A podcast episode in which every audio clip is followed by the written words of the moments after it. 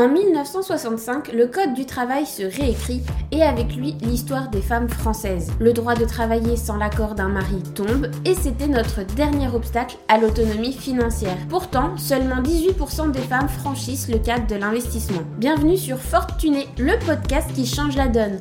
Je suis Marion, ton hôte pour ce podcast. J'ai fait mon premier investissement à l'âge de 23 ans et je ne compte pas m'arrêter là. Et toi, es-tu prête à rejoindre le mouvement? Bonjour à toi, cher fortuné.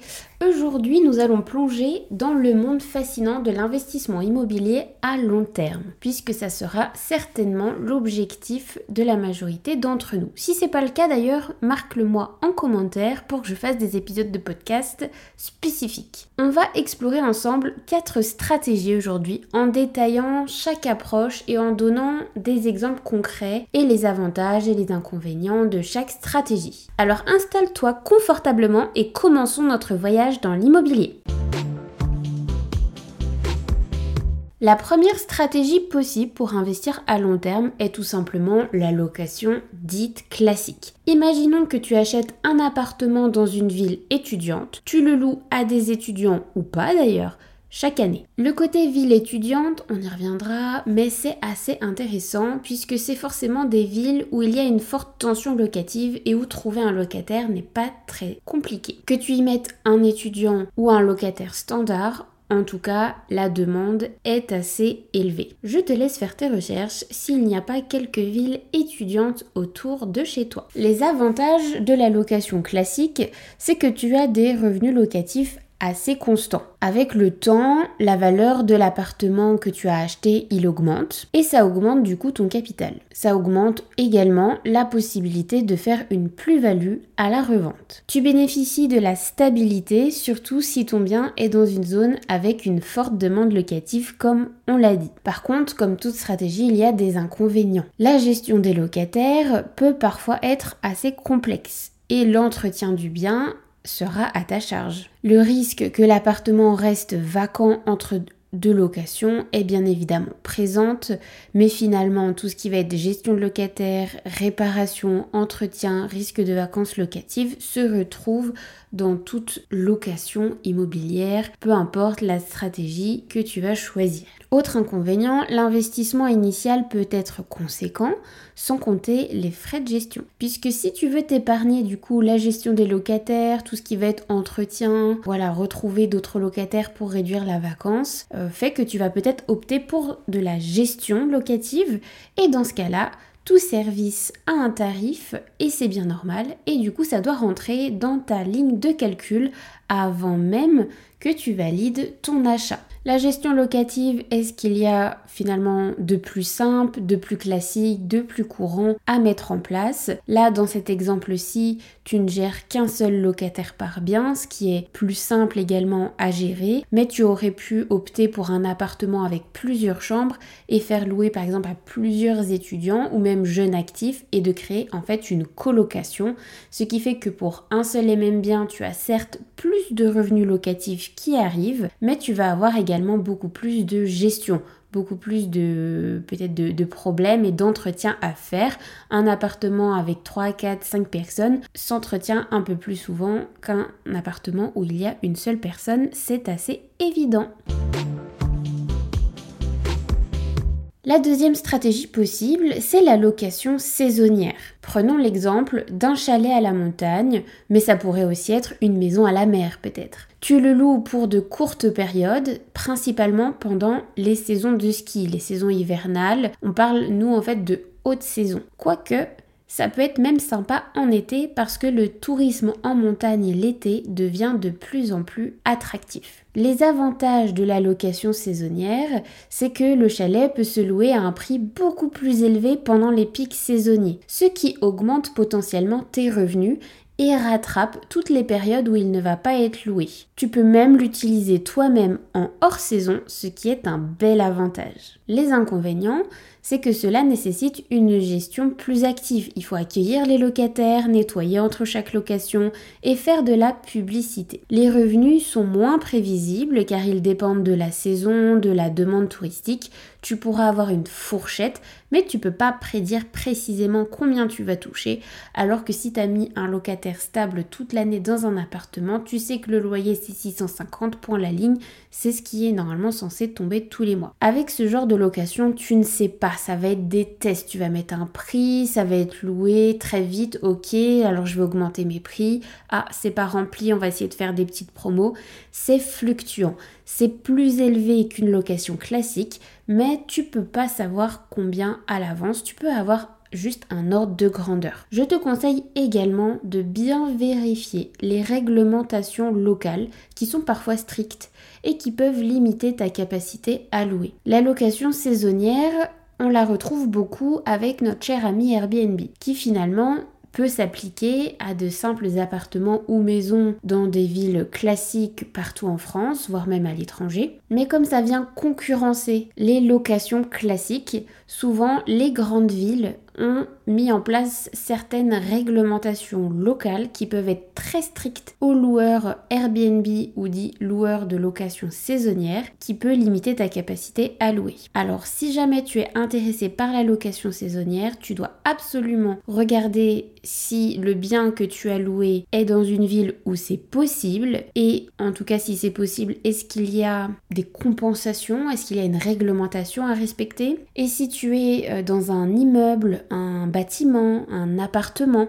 tu dois aussi veiller à ce que ce soit possible dans le règlement de copropriété. Un règlement de copropriété qui autorise le Airbnb ou la location saisonnière, ce sont des règlements où il y a marqué usage d'habitation strict. Par contre, quand tu vois le terme réservé à une utilisation exclusivement bourgeoise, alors là, le Airbnb ne peut pas se faire. En tout cas, dans le doute, je t'invite à te renseigner auprès de juristes, d'avocats, de ta notaire ou même de l'agence immobilière qui te conseille ce bien.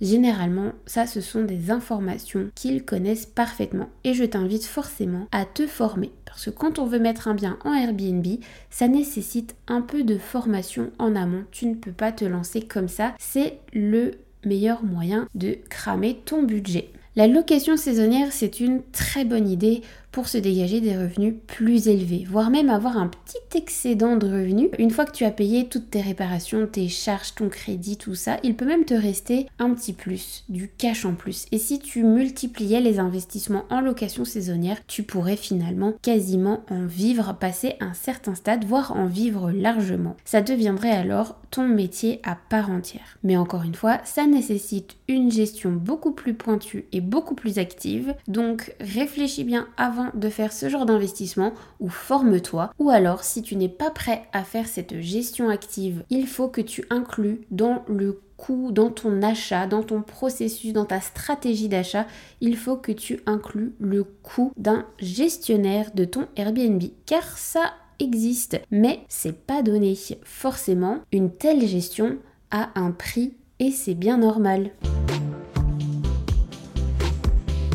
Troisième stratégie possible, c'est l'investissement en SCPI. Imagine que tu investis dans une SCPI qui possède des bureaux et des locaux commerciaux. Par exemple, il y a différentes SCPI dans différents domaines, mais prenons l'exemple de bureaux et de locaux commerciaux. Les avantages, c'est que tu as une part dans un grand portefeuille immobilier sans les soucis de gestion directe c'est une entreprise qui achète de l'immobilier à foison, qui va en faire la gestion à ta place et qui va simplement te reverser un dividende qui seront donc des revenus réguliers tous les mois de ta cote-part des bénéfices. Alors forcément, tu t'attends à avoir des rendements un peu plus faibles que si tu avais fait l'investissement toi-même et que tu en faisais la gestion toi-même. Mais ça c'est normal. C'est eux qui achètent les biens immobiliers, c'est eux qui font la gestion, c'est eux qui font l'entretien et toi, entre guillemets, tu n'as eu qu'à poser ton billet, ton chèque,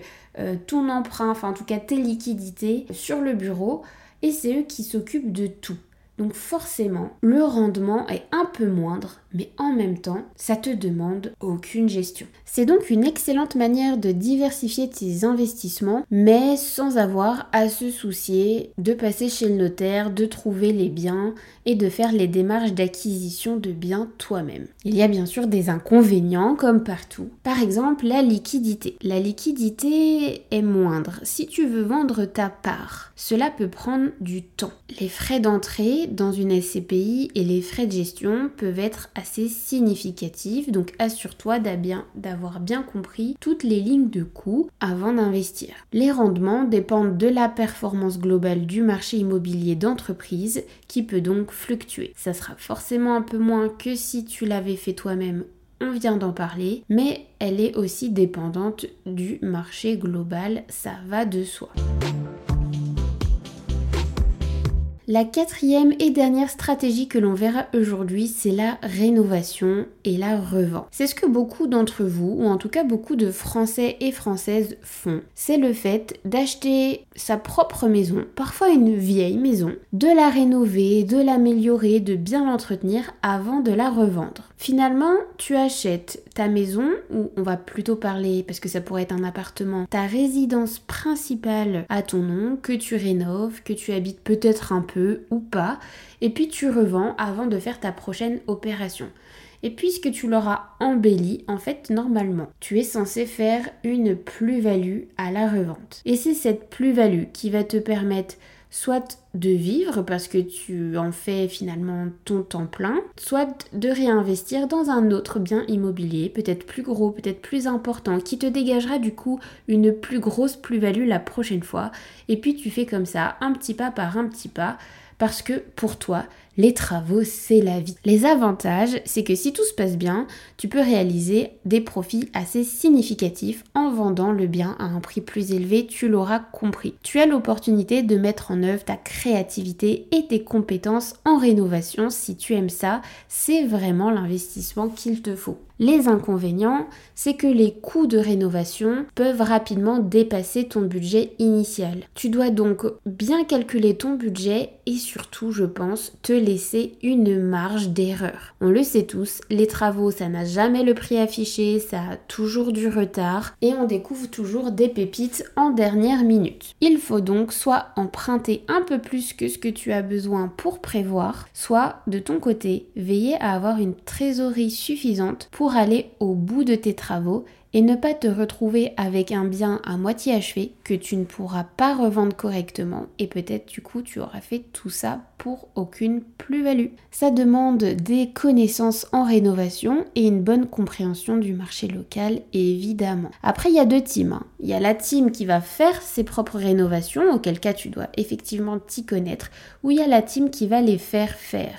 Dans ce cas-là, j'espère pour toi que tu as de bons contacts pour avoir peut-être des prix plus intéressants sur tes travaux ou avoir l'habitude de faire ça et d'avoir noué de bons liens avec des partenaires. Soit, si c'est pas le cas, comme moi, et bah bien intégrer le prix de tes travaux, des devis, de faire plusieurs devis, de pas hésiter à avoir une fourchette large pour ne pas se laisser surprendre par les rénovations imprévues qui viennent toujours se rajouter. Le processus peut être long et le retour sur investissement n'est donc pas immédiat. Ça, c'est sûr. Sur quand tu rénoves pour revendre, ça ne se fait pas en un mois. On a fait le tour des quatre stratégies possibles. Il en existe certainement d'autres, mais en tout cas, voilà, les plus connues qui peuvent te permettre de rentrer dans le monde de l'investissement immobilier si tu souhaites en faire un investissement sur le long terme. Ce ne sont pas des investissements qui vont te permettre d'être riche du jour au lendemain, ça non mais pourquoi pas te permettre dans quelques années, si jamais tu n'es pas encore maman, mais que tu comptes avoir des enfants, peut-être pouvoir revendre un bien ou faire une plus-value te permettant de payer des études, de leur faire un petit pactole de départ dans leur vie active.